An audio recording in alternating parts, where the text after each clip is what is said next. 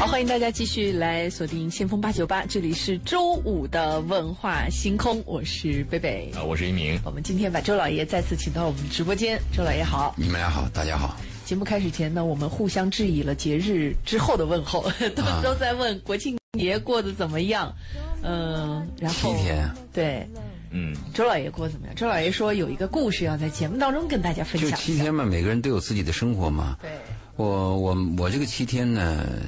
就认为出去啊，你到处都是撞红灯嘛，人挤人嘛。过节的时候，很多人就是到你过腻的地方去待一待嘛，就是这么一个情况嘛。所以过节的时候，是不是把自己梳理一下？但是今年国庆节，我碰到一件事儿。我在十几年前的时候，我和我们一些朋友在农村有些项目嘛。我们在农村的时候，我记得十年前左右的时候，有一天我从嗯这个村要离开的时候，就看到了一个。就像那个要饭一样的那个女人，带了两个孩子，那个男孩两三岁，女孩六七岁，衣服破，流着鼻子，一看营养不良，心里就很难过。而且这个带孩子这个人呢，是我当时跟我在一起的那个农村家里一个人的亲戚，我们就在一起吃了顿饭，刚好吃饭嘛。你在吃饭的时候，你就看出他那个窘迫和那个饥饿感。聊着聊着呢，我就动了恻隐之心，那我就问他，我说这个孩子，你你喜欢让我帮你养他吗？他妈妈当时愣了一下，回去以后呢，我这个念头挥之不去，我就认为这两个孩子啊，那个女孩我很喜欢，我就希望养那个女孩，我就又给对方打了电话，对方同意了，但是爸爸提出了一个附加条件。这个条件很婉转，说呢，他做一个呃，就是门框的一个装修工作，他需要开一个店，需要借钱，你明白这里边的意思了吗？那我想，为了这个孩子，我喜欢，同时又帮助一个人，为啥不可呢？就我想这个故事，就告你，我我就告诉啊，人生难测，我还没讲完。那我就同意了。我说好，那你既然这样的话，你要借多少钱？他提了个数字，我也答应了。这女孩我就领回家了。这个女孩领回家以后，你发现她一个特点啊，就在那个长期贫困落后生活的孩子啊，她眼睛里边没有那个孩子浪烂漫和天真，几乎不说话，黑又黑又瘦，就是一双你咱们看过一个照片，就那个大眼睛女孩。希望希望小学的那个宣传照很像。我记得第一天早上他吃饭的时候啊，啊，他晚上睡觉一定要开灯，没有安全感。不，他没有住过这种水泥结构的房子。嗯，他要开灯。早上吃饭的时候，中午吃饭你就发现什么？他逮住那个鸡蛋猛吃，因为在他的概念当中，鸡蛋就是最好的。我说，哎，我这鸡蛋不能这样吃啊，不吭气儿，只要抓在手里两个。就把这鸡蛋给你吃完，如果有第三个，他就吃第三个。你旁边有什么牛肉啊，有什么海鱼啊，动都不动，就知道鸡蛋。你看了以后，当时心酸。我记得我领他去那个沃尔玛的时候买衣服嘛，因为我没带过这么这么小的小孩，都已经没印象了嘛。我就问沃尔玛那个服务员，我说这么大的女孩，她这个挑尺寸怎么挑尺码呢？哎，那服务员就给你介绍，卖童装的他很有经验嘛。我说这个给你换一套衣服嘛？你喜欢哪一个？只要在身边的他都喜欢，就指着每一件他都喜欢。嗯，买了两套新衣服，我说你要不要试试？他不说话，但是他能听懂你的意思。二话不说就把衣服给脱了，就这么多人，他就把衣服脱了，就要穿那个衣服。哎呦，这些情况叫你看了以后啊，特别的心酸。那这个女孩，我就想，我怎么培养她？让他去哪个学校，而且他学什么东西？今后就除了我的意，就是我的意念，我希望他培养一个什么人之外，这个孩子大了以后，可能他会怎么样？比如说，他是不是会照顾他的父母？是不是还想回到农村去？或者他愿愿意干什么类类型的事儿？我都考虑了。这不挺好的一件事吗？你看啊，我把你的女儿带了，又给你这个呃要借这个钱去装修，那么你家里又省了个负担。这本来是件好事情，事情不是我们想那么简单的。终于在几天以后，我第一次听到了这个女孩的笑声。我回家的时候啊，她在那个床上，那个床是软床嘛，她在床上跳。她没有睡过这个软床嘛。其实几天以后，她已经熟悉这个床了。我就在那门缝那看着她，她在那跳，高兴的在那跳。我第一次听到了她的笑声，我心里无比欣慰。但是就在那一天，他的父亲又来了电话。你们可以想象，就说钱不够。你知道这个违反契约和这个贪婪，和我知道你有一颗善心，或者我知道你需要什么，我就可以怎么怎么样，这种做法啊，就是人性的本恶。我就提出来了，我说你如果要提出其他的多余的要求，我这个我要考虑考虑。接着，他父亲马上就提出来，就是让我的孩子回家。那我立刻就回答他了。我明天就送他回家。你知道，对这个恶是不能妥协的呀。我就非常非常伤心的，临走的时候给孩子买了他需要的衣服，还有给他这个装了他喜欢吃的东西，包括能放的时间长的一些吃的食品，送回家了。你像这个是多少年前的事啊？这个是将近九年、十年前，这个孩子当时六七岁，我心里非常的酸楚。我留了一张他的照片，这个事情就过去了。你心里虽然难过，但是它可以过去的，时间可以改变一切。过过过，忘记了，完全忘记了。这次十一，十月二号，我回家，突然家里有个女孩已经是大女孩了，十六岁的女孩了，就是她。你能想到吗？这个命运的变化，你能想到吗？你根本想不到。那我立刻就要打听。就是你怎么找到我的？你为什么又来见我啊？为什么又回来了？你看啊，就这十年九年的变化，他的妈妈又生了一对双胞胎男孩你想啊，这么穷困的一个家庭，居然又生了双胞胎，这还不算啊，这故事还没完。接着有什么呢？他爸爸又有了婚外情，在外边又和那个女人生俩孩子。好，接着就离婚。离婚以后，这个女孩就监护权判给了她的父亲。她跟着她的父亲在当地学习，但是她忍受不了后妈，因为本身这个家庭问题就有。因为夫妻吵架，如果是亲爹亲妈吵架是可以忍受的，但是这个后爹就是亲爹后妈吵架，再加上这个后妈的颜色，而且后妈一般不不会喜欢女孩的，就同性相斥嘛，他就提出来。我要去哪里哪里？我要离开你们，坚决离开。他就记住了我，他一直他一直称呼我老爸。他六七岁的时候就称呼我老爸，所以我这个十月二号我回到家里以后，哎，他就直接叫了我声老爸，我就愣到那儿了。我把这个过程一经历以后啊，一清楚以后，我心里就更加难过。你说一个孩子已经长大，而且变到什么地步了呢？不愿意读书，你注意啊！凡是家庭矛盾、家庭这个夫妻分裂的孩子，他们有一个统一的特点：静不下来，就心里边是躁乱的，读书厌倦的。头一天我没说话，你就吃饭，你去睡觉。第二天呢，我就跟他谈了一次话，他的话还是很少，又恢复到十年前那个印象，没有笑容，没什么话。但他说一句话叫我很难过。他说我要上班我说你凭什么上班你有什么技能吗？他没有回答我的问题，直接切入了目的。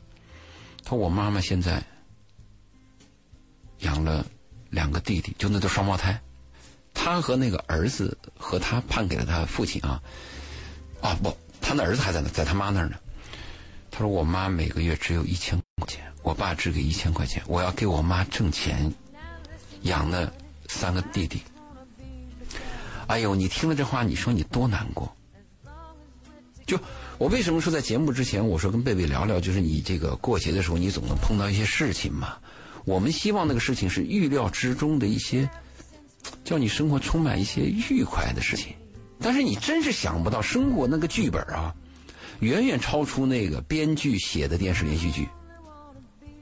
你说这个女孩现在我就难在这儿了，我让去读书，十六岁的孩子不愿意读书，拿个手机，你说让他去工作，他没有技能，你就培养，而且他现在年龄又不到，你说你怎么办？那下面的故事我就不讲了，就我就为什么说跟贝贝在节目之前谈谈，跟听众谈谈我们一些私生活呢？就生活当中出现的事情，真不是我们现在，而且有些做父母的啊，就不配做父母。你说你给社会带来了一条一个生命，你懂责任吗？你懂一个生命的成长吗？你懂生命成长当中的那个爱和陪伴吗？不懂。好，但是往往这种人他妈繁殖力还特强，一个接一个生。你说现在你看啊，加上这两个、四个、六个孩子，没有一个能负责任。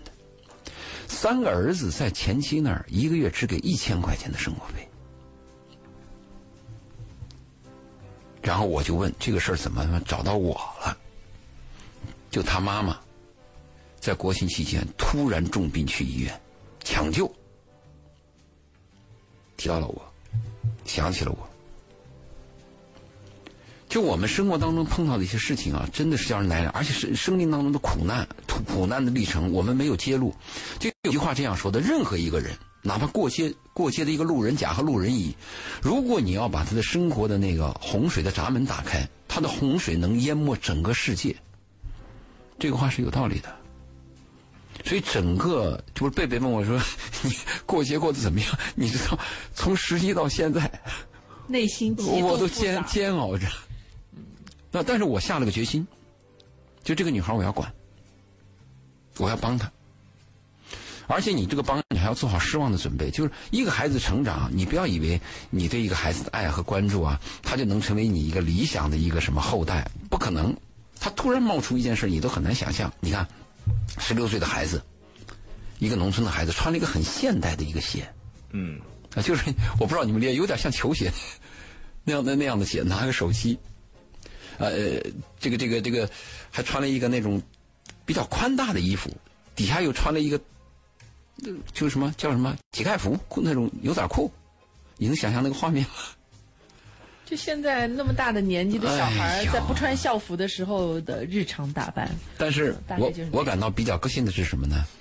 就是在呃在家里住了几天以后啊，三天以后在家里边我又听到他的笑声了。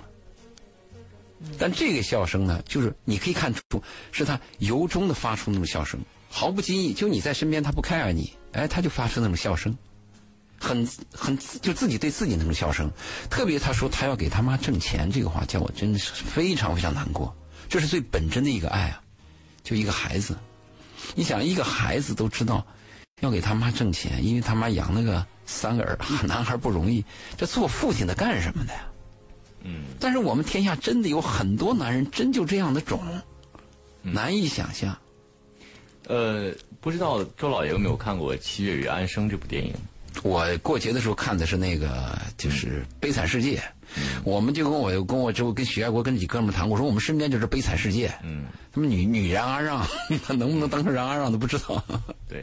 没看过你说那个。我谈这个电影是因为你谈到的这个小女孩呢，让我印象很深，就里面特别像周冬雨演的那个角色啊，就是叫安生那个角色，她也是跟你的这个情况有点像，就就来自于父母可能是什么离婚啦，或者是就不过养育或者是关照特别少，她变成了一个问题少年、问题少女，大概也是这个岁数到外面闯荡，然后呢遇到了很多杂七杂八的事儿，同时她小她小的时候有个小玩伴叫。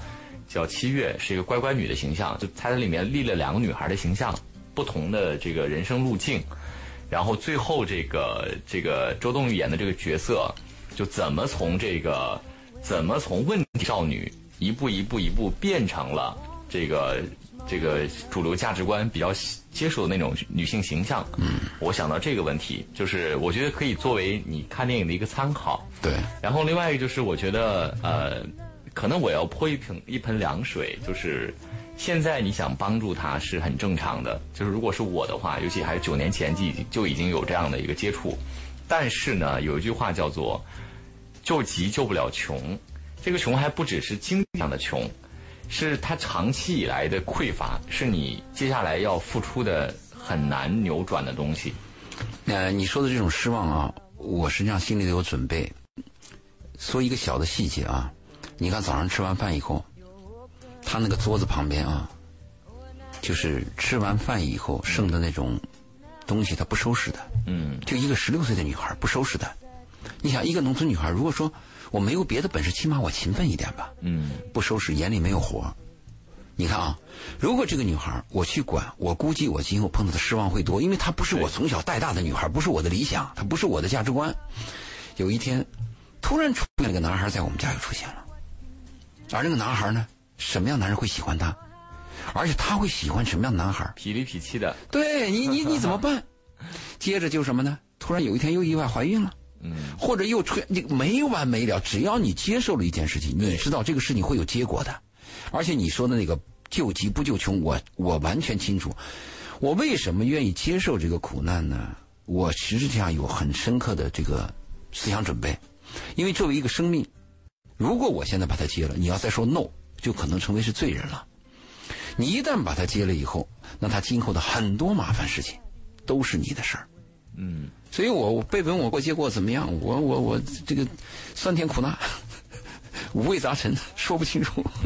我特别有感触，我的感触跟一鸣同学还角度不太一样啊。一鸣的角度是从女孩本身，他想到了电影《七月和安生》。我一方面呢是想到了最近看的一个呃八卦消息，这个消息我不确定它是否真实，说是这个张柏芝的大儿子终于接受了媒体的采访。呃，他说的其他的我都没太在意，中间有一句话确实看了，我也不知道是编的还是真的。他说：“这个，他当他和弟弟们生病的时候、难过的时候、发烧的时候，只有妈妈在身边陪着他，所以他觉得爸爸配不上妈妈。嗯，他可能在某一个角度上对他的父亲这个角色是不够满意的。当然，谢霆锋本身他也是在一个问题家庭长大的，这是这个是一个八卦消息，当时看完就看完了，我没太在意。正好呢，前不久我也是听说身边有一位女性。”勇敢的离婚了，嗯，我为什么要说他勇敢呢？是因为确实我我们知道他的这个婚姻出问题，已经不是一年、两年、三年、四年那么简单了。完了之后挣扎的他还生了个老二，嗯，然后生了个老二离婚了，离婚了，而且没有外遇，呃，这个我是知道的。就他们俩不和，就他已经觉得这个日子过不下去了，然后他还要生孩子，中间他在纠结，中间他在纠结，纠结还要生孩子。对，那不就自己找的吗？真是的，对呀。啊，生完了之后呢，这个都不重要，重要的是重要的重要了。你听我讲完。他是看他他看他要强调什么？我要强调的是什么？就是父亲这个角色的问题。其实这位女性就是她是带着大女儿一起，然后呢，她的小孩小儿子就给就是他父亲呃，就是他他前前夫要走了。她是一直都很强调说，父母是父母的关系，跟爸爸跟你的关系没有影响。可能爸爸妈妈的相处之间有问题，但是不影响爸爸是你的爸爸，不影响他跟你，你跟他，你们是亲密的，没有问题，都没有问题。但是他偶尔得知，他的前夫以及这个孩子的奶奶不停的在跟这个小儿子说。你的妈妈不爱你，她是骗你的，她从来就没有爱过你。你的妈妈这个教育很糟糕吗？这是我的重点。哎，这非常糟糕。嗯，这才是我的重点，就是你讲的那个父亲一个月就给一千块钱，这个父亲的角色是怎么来的？这也是为什么我要提到，就是之前我说这个八卦的消息，当然我不确定它的真实性，但是在这个八卦消息的背后的共鸣点在于。对于很多的男性而言，作为一个男人的责任，他的了解是不充分的，他甚至没有这个能力去承担这个责任。嗯，这女的，然而他当不应该找这样的男人，眼睛瞎了吗？你这个女人也有问题。第二个，呃，一个巴掌拍不响，所有的问题都不是一方面的问题。我仅从父亲的这个角色来质疑，就是为什么已经感情出问题了，还生第二，还要生第二个儿子？就是第一个孩子也因为感情是起伏的，这个。这个我说明这个女人有问题。她是努力无缝的蛋，她努力挽救这个婚姻。哇，生孩子来挽救了？不是不是，是他们中间有一段时间的感情是融洽了的，就是说融洽的时候生了第二个，进入到了一个稳定的状态。这是一个解释。有了一个，有了第二个，而且这个稳定的状态持续了一段时间，但是他以前的这个毛病又出来了。这个你说谁的毛病？男人男人的毛病，他觉得我不能够再什么毛病？呃，这个就不方便在这里细说了啊。你刚才用了一个词儿，说他勇敢的离婚了。为什么说勇敢呢？因为他是他提出来的首先是他提出来的对，以我们对他的了解，嗯他一直都在为为他的前夫你们印象他比较懦弱，比较依赖。他从来不考虑他自己，他从来都是考虑的是我前夫会怎么怎么想，我的孩子会怎么感受，我的婆婆会怎么。他从来就我们跟他聊的聊的任何的时候，他从来没有说过他自己问题。嗯，突他从来没有说我我的感受是怎么样，他可能真的是觉得受不了了，他开始强调说，我想要改变，这可能不是我想要的生活，到最后他决定离开这个生活，那离了婚以后，我们再见到他，我们问问，现在是你要的生活？他现回答吗？在的状态啊，我不确定他是不是他要的，但是他现在的状态比以前真的好了很多。表现出来的他变瘦了，他变漂亮了，他有了好多自己想要学的课程，他有了好多属于自己的时间，他学很多的东西，他变得充实了，就是让我觉得这是一个有点像是刚刚，就是刚刚大学毕业走上社会的那种生命力，我在他身上又看到了。会不会是回光返照？我也不确定，这个东西要看时间再来检时间。但是我觉得错目前是对的状态的，目前的状态是好的确定的。这个是错的，对然后你想离开，就是我目前看到他是有生命但是贝贝。现在说这个问题呢，我不好发言，因为我不知道他说他不能忍受了是什么东西，这个我不知道啊啊。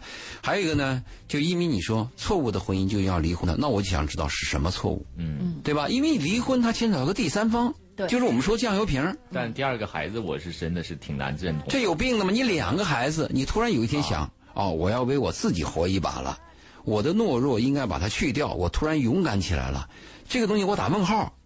嗯，因为你结了婚以后有了孩子，注意啊，一切都要为孩子考虑，孩子就是第一位的了。周老爷，我想再说一个，我今天看到的就是中国新闻周刊发的一篇文章，在他的微信公众号上面，大家也可以去找来看一下。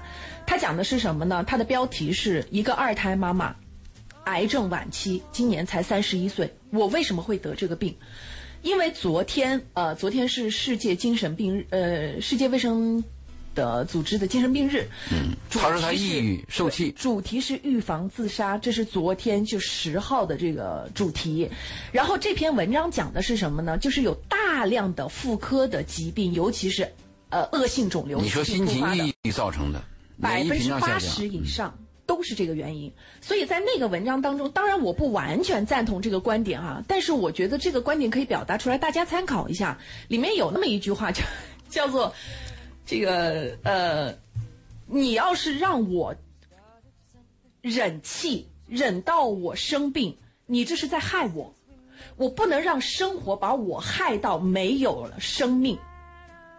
所以，其实我我对于我那个女性朋友的部分支持，来自于她终于看到了自我，她愿意让自己的情绪不再压抑。因为我真的很担心，她就在这个婚姻当中，她就算是为了孩子，她活不过四十岁。嗯，我如果是她啊，我可能会有个选择，我宁愿活不过四十岁，我也要把我的孩子那这就是养到成人。个人的选择对，这问题这就是在这儿。个人选择。天哪你你们你们的选择都好可怕、不，我要活着。我有点不太能够理解你们的选择。我的选择是不结婚，不生孩子。这是很多九零后目前的选择了。那么，但是我我其实还是你周老爷讲的很多是对的。为什么我们在节目里面要讲如何识别对的人，如何和对的人相处，如何 hold 住对的人？所有的这一切都源于一鸣刚刚说到的那句话：这个婚姻你是瞎了眼吗？你选择了这段婚姻，在选择的时候你要做好准备合。适还有，我觉得每个人的性格。就是自己的性格是决定命运的非常重要的一环。当然，性格这个东西有一部分是先天带来的，家庭从小培养影响的，还有一部分真的是可以后天改变的。这也是为什么我支持周老爷说，这个十六岁的孩子。你愿意对他负责，这是这个孩子的幸运，我也愿意支持你。我觉得这个是，这是可以改变的。这个孩子的未来，他虽然已经十六岁了，但他还只有十六岁。还是这句话，这个孩子会改变的。这是后天环境以及正确的善意的引导，是会让他的你说的你是支持我，但我说的是要反对你，因为刚才你谈了很多，谈到这个离婚的妈妈的时候，你大部分是站在这个女人的角度，就我我我，但是我呢，刚才谈的问题呢是他他他，嗯，就可是如果我的问题都没有解决，我哪有能力和力量来解决他的问题呢？呃，这个婚姻是要忍的，婚姻很多婚姻过下去是忍让出来的，没有那种我们一帆风顺的。婚姻是一种修炼，是这个东西，这个哎我承认。婚姻所有的幸福都是熬出来的。但是身体是革命的基础，但是周老爷有些婚姻是真的忍不下去的。你忍所以我我不能下结论，对。因为我们不了解这段夫妻他们中间的苦难是什么。如果我们一了解啊，就是为自己一时之快，那我就那肯认你卑鄙但是我们发现他已经经过全面的考量，甚至对孩子他放在第一位，他这样去考虑。另外，有对方是完全不可接受的恶，嗯，那我们是另外一个看法，嗯。但是我们很多夫妻啊，在考虑这个问题的时候，就是一时冲动，的想法，而且是以自我为出发点的。我们那个酱油瓶放在是后面的，而且很多家长还这样讲啊，孩子也大了，我相信他们能理解的。扯什么扯？孩子理理解什么呀？他嘴上不说，他不懂，但他敏感，他感受到了。但是这个烙印和这个伤疤对他的灵魂是有伤害的，而这个灵魂的伤害你是难以察觉的呀。他跟肉体不一样，你肉体留个口子可是流血的，但是灵魂流血你能看到吗？看不到的嘛。所以我们不能下结论，是个倒霉事儿。好，那个我们邀请到周老爷跟我们谈一谈感情生活的那些事儿哈。如果大家有这个想跟我们分享的啊、比如说我自己有什么感情上的问题，或者是疑惑啊、我自己的婚姻状况啊有出现了什么问题，包括我们在生活当中碰了碰到了一些问题，都欢迎通过两种方式来跟我们进行交流和互动啊、第一种是通过我们的直播的电话八八三幺零八九八。那您可以拨打八八三幺零八九八来进行直接的咨询，同时呢，也欢迎您通过我们的微信公众平台“文化很有料”啊，您可以在关注了“文化很有料”之后，直接发送文字，把您的问题描述出来。这个我以前对老公百依百顺什么的哈、吃水果还要帮他削皮呀、什么之类的，现在呢，我都不管他了，他要干嘛就干嘛去啊。反正呢，我也习惯了。那他对我的态度呢，也有所改变啊。我经常听主持和周老爷的节目啊，我想我能磨合就磨合吧。这个还感谢了一下我们节目组哈、他已经进入到了另一个状态。感谢我还是有点不敢当，不知道周老爷是怎么看、啊？他说那个无所谓了啊，离婚就离婚吧。他这个思想能不能积极一点？嗯，因为你消极的话就是，反正也无所谓了，离就离吧。那你既然这样的话，既然无所谓了，那能不能我们这样？反正无所谓了，过就过吧。为什么那就好好过吧。不不，坏过好过就那么过吧。啊，这为什么不可以呢？这是我关心的一一一个她的这个状态。还有一个呢，她说她丈夫对她态度有所改变，是怎么个改变？过去对你比较轻视，现在比你重视了。没有啊，他说老是呃，总是去什么？不，他去按摩那个就啊，对，他说这个，但他后面讲的是，我现在嗯、呃丈夫对我有改变了。那这个改变我不知道他讲的改变是什么。我估计还有一个，他说一个孩子十八岁，是不是最小的孩子？最小的，。最小的说了最小的。如果最小的孩子十八岁了，你认为这个婚姻无所谓了，那就无所谓了，啊，那确实无所谓了。确实无所谓了。嗯，是一般一般女人的第二春是生完孩子就无所谓了。她估计应该是她那个原来她跟她老公啊，就是可能交往比较少，都互相都嫌弃，她老公也老逃避她。现在呢，她对她老公也不管了，不管东不管西了，她老公反而觉得自由了，对她还好一点，大概就这个意思。啊，那这样倒是个好事情。嗯至于她这个丈夫出去按摩有这种她怀疑的性的出轨这个问题，既然她已经有这个事儿了，你把这个事情刨掉以后，我们看这个丈夫跟她的其他的关系怎么样？嗯因为婚姻和爱情不一样，爱情就一条腿儿，只要不爱就完蛋了。但是婚姻呢是蜈蚣的腿儿，它有很多条腿儿，什么孩子啦、利益啦、房子啦、房贷啦，一系列的问题。如果你这个蜈蚣的腿儿，我们看看都断了，那就离。但如果说我们断了一条腿儿，这条腿儿不就是你丈夫有个性的一个出轨的嫌疑吗？那除了这条腿儿之外，他有没有给家用？嗯，他对孩子好不好？嗯他有没有联系你？啊，他有没有还认为我们这一个家很重要？嗯，这些都很重要嘛。如果蜈蚣的腿儿，其他的腿儿都存在，那这个蜈蚣就是存在的，是可以爬行的呀。嗯，所以我们回答是这个问题。另外一个朋友谈到这个，不太能理解为什么有的女人会要生那么多孩子，而且还为一个并不爱自己的男人去受苦，好奇怪。那这是个八零后、九零后，或者移民跟你一样。估计应该年纪不大吧？对，但是我也有这个疑问呐、为什么呢？还生那么多你要讲过去人生孩子多了以后，他有两个方面嘛。养儿防老？对，就是他一个观念的问题嘛还有一个是多子多福嘛。嗯嗯，另外，那个人的繁衍的物种呢，你要想这个物种，它就是不断的生嘛，就跟那个蟑螂一样嘛。那还有一种情况，是不是它就没有什么计划生育的概念？啊，碰到了就生，而且有些人孩子这个事情是不需要跟不需要，就他自己的事情，想生就生。哎，而且他以他养孩子的概念是活着就行，他没标准。对，你只要只要你有口饭吃就行。对，你什么上大学，什么人文的培养，跟这没关系。所以还是大家的观念的差别。嗯，而且还有个特点，那个我们认为他不该生的人，当然这个是可能是错误的一个认为啊。我们认为你不该多生，你看你的经济条件，你的文化，你的。各种状况不，这种人反而就猛生，这个还好怀孕，而有些人我们认为你该多生两个，怎么怀不上。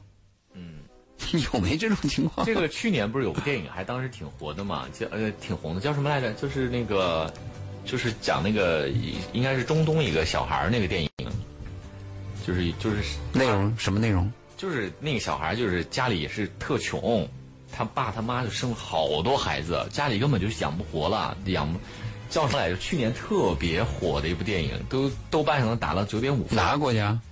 我真忘了，我一会儿查一下。哪个国家的嘛？反正中东哪个国家？我不是沙特就什么之类的哪个国家还是？那这么多孩子怎么？他主题内容什么？他讲的什么？主题内容就这个孩子呢，应该是家里就是不大不小那个孩子，他呢，他的妹妹跟他感情很好，后来这家活不下去了，就把这妹妹啊。就类似于就是嫁给了他十三岁吧，刚刚来月经就嫁给了一个当地的开商店的人，就等于是卖出去了，卖，嗯，弄点钱回来。后来这小孩就受不了，因为就是当时那小孩他来月经就跟他讲了，你赶紧藏起来，就千万不能让爸妈知道你已经来月经了，不然的话就你很危险。嗯，那小孩都已经警惕到这种程度。这个小孩是哥哥还是弟弟？是哥哥。嗯，后来就发现了，还是发现了。后来他就刺激很大，后来那小孩就他妹妹就大概好像是。很快就怀了孕，然后还是怎么着生孩子时候死了，他刺激很大啊。后来那个小孩就离家出走了，就自己自我放逐了。自放逐之后呢，这个呃碰到了一对碰到了一个黑人妈妈，带了一个反正就很复杂的一些问题。最后这小孩就是控诉自己的父母，嗯，上法庭控诉自己的父母，说他们不配做自己的父母，嗯，说他们生了孩子不养。然后就等等吧，就是这事情是真实的事件。啊，你说这片子我看过。啊，看过知道，但我想不起来叫什么名字了。最后那个父母啊，也是说嘛，我们也是受害者，对吧？我们已已经做了最大努力了，之类之类的之类的。然后那个小孩最后就一个要求，就你们就要要求他们不准他们生孩子了，就法院禁止他们生孩子。就这个事情确实就是刚才我们谈到的这个类似的问题，就是生了孩子你没有办法养育，来怎么办？这个问题，对，当时聚焦的是这个。越是那个，你看一些非洲饥饿的那些地方，非常落后，成人都没饭吃那些地方，繁殖力极高。嗯，这也是一种这个物种的自我选择。在那些文明发达的国家，你说让你多生几个吧，他不生。嗯，他崇尚那个丁克，他知道生命的苦难。确实是这种这个文化的或者这个观念的差异啊，确实是对人的这种生育会所造成一些影响啊，一些影响。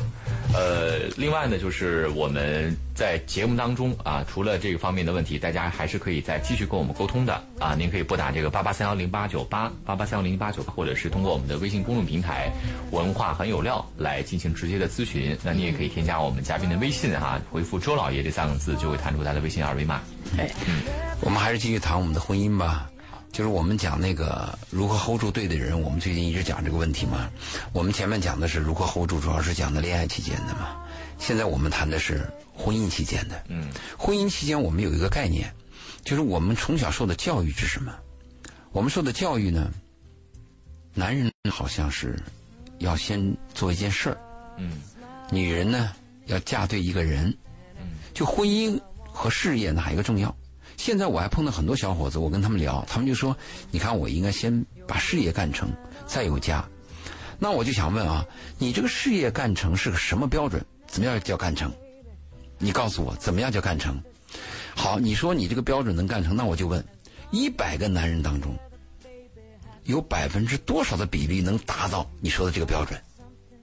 我的问题就是，为什么我们有些人认为非要买了房子，非要有了车才结婚？他有安全感啊！啊，这这这个我们要花钱，但如果真正你要这么去做的，会有问题的。所以我们跟年轻人有一个普及性的疏导吧：租房子可不可以？这是第一个问题。丈母娘不干呢？哎，丈母娘不干，那我们就要跟丈母娘做工作。就是你的女儿找到一个男孩，你的女儿如果一直在等的话，她什么时候生孩子？在我的概念当中，女人在二十五岁以前生第一个孩子，丈母娘会认为可以选择的很多，就是就是她女孩可以选择很多，不必要那么着急为一个没有经济条件的人就嫁出去了。选的很多吗？我要打一个问号。你要说选的很多，丈母娘如果认为她的女儿选择很多，那她的女儿一定是一个优质女，嗯起码长相漂亮吧，嗯青春靓丽吧。嗯那这种女人确实选选择很多，你选择很多来讲，你一定是在一个有钱的一个层面，但是有钱人有多少呢？嗯那我们讲这种婚姻辅导的时候，我们面对的是百分之八十，所以我提的问题是，如何 hold 住对的人的时候，你首先有个概念，就是我们所谓的事业和婚姻哪一个重要？我上次话没有谈完，我上次谈的是，如果我年轻的时候，我会认为一个男人首先要成事儿，嗯如果你不成事儿呢，结什么婚呢？结了婚你也养不了家。嗯可是我经历过来以后，我就发现啊，人生很多事情都都是在你这个匆匆忙忙当中去进行的。说把什么事情准备好了，往往这个事情就黄了，就过去了。计划赶不上变化。你说一个女人我都成熟的时候，你完蛋了，你子宫已经过过期了。所以我的概念呢，我现在活过一生，我的体会就是，婚姻家庭是最重要的。嗯工作固然重要，但是婚姻家庭是更重要的，特别是对现在这个社会，我们碰到一个知心的人，一个合得来的人，太难了。你找一个工作，只要是我愿意去做，我愿意去努力，总能找到一份工作。但是婚姻不是，所以我活过来，我就发现，我认定婚姻和家庭比工作要重要，所以我就要劝那些你们在工作当中在犹豫的人和婚姻发生矛盾的时候，应该以什么概念为前提呢？应该认识到婚姻家庭很重要。那这里边我要加一个特别，特别对于女孩来讲，时间很短。如果你碰到了一个人，经常会发生这样的问题，我们俩分居两地，谁去谁那儿？嗯一般来讲是哪个利益高，我们去哪里嘛。但如果两个利益差不多的话，我建议是女人要走到男人的身边去。所以，婚姻和事业哪个重要？在我们谈婚姻 hold 住对的人的时候，我们要有我的概念就是，婚姻比事业要重要，因为婚姻它有个复杂性，它牵扯的面很广。就刚才我们谈到了那个蜈蚣的多少条腿嘛，它有孩子、妻子、丈夫、父母，婚姻的失败。我的概念就是人生的失败。你看我们现在生活虽然说压力大哦，但是你仔细想一想，你每天能吃多少？对吧？你买一百个沙发，你不就一个屁股吗？嗯就我们的贪欲提高了，我们四十五就是四十五平方米的房子，六十平方米的房子不能住吗？我们不能够坐地铁吗？就我们的贪欲提高了，所以婚姻的复杂性是我们难以想象的。如果你走过一生啊，你工作很辉煌，你很有成就，但是如果有两个失败，我就认定你的人生失败的，一个是就是你的婚姻失败，还有一个就是你的健康失败。啊，我还以为是孩子的失败呢。不，你婚姻失败会影响到孩子的，嗯对吗？对一般婚姻失败就会影响孩子，你嘴上不要硬。嗯有些人给我讲的理由是，我们与其两个人过得难过，还不如一个人过得好。啊，有些人说孩子也大了也懂了，我都反对这个说法。嗯我的理论就是一定要坚持到孩子十八岁以后再离婚，而且你们两个人不能下岗，父母不能下岗。婚姻可以脱离，但是父母不能下岗。你们两个人如果说过不来了，起码你们要对下一代负责任。下一代负责任就是你们要联手，哪怕孩子能够猜出来，我嘴上也不认，我跟你妈就过得很好，我就爱着你爸，嗯，除你爸我不嫁第二个人。嗯，哎，其实你好多人家好像离了婚都是各自把证收起来，在一起过日子那种。哎，可以的嘛！你看看西方的前妻和和什么前夫都领着钱家一起过，那但是那那是另外一个状态。所以我想那个婚姻的复杂性啊，它超出我们的想象。这是我在前面我要我要论述的啊。另外，婚姻它的重要性在哪里呢？我们下一步一步步讲，时间到了。对，对因为今天的时间马上要结束了，我们今天可能只是开个头，让大家知道一下婚姻的复杂性。我特别喜欢，其实我特别喜欢周老爷用这个蜈蜈蚣的腿来比喻这个婚姻就这样的支撑的这个部分。呃，对，确实有位朋友帮帮我指出来是黎巴嫩的电影啊，《何以为家》。啊，嗯，对对对，是这样子的。嗯，有机会的话，我们这这这听众很很伟看很了不起厉害厉害。嗯好，这个因为时间关系啊，下周五的时候我们再跟周老爷继续在文化星空当中相约。大家可以继续在文化很有料的微信公众号当中回复关键词“周老爷”，获得周老爷的二维码。记得跟周老爷说一声是文化星空的听众。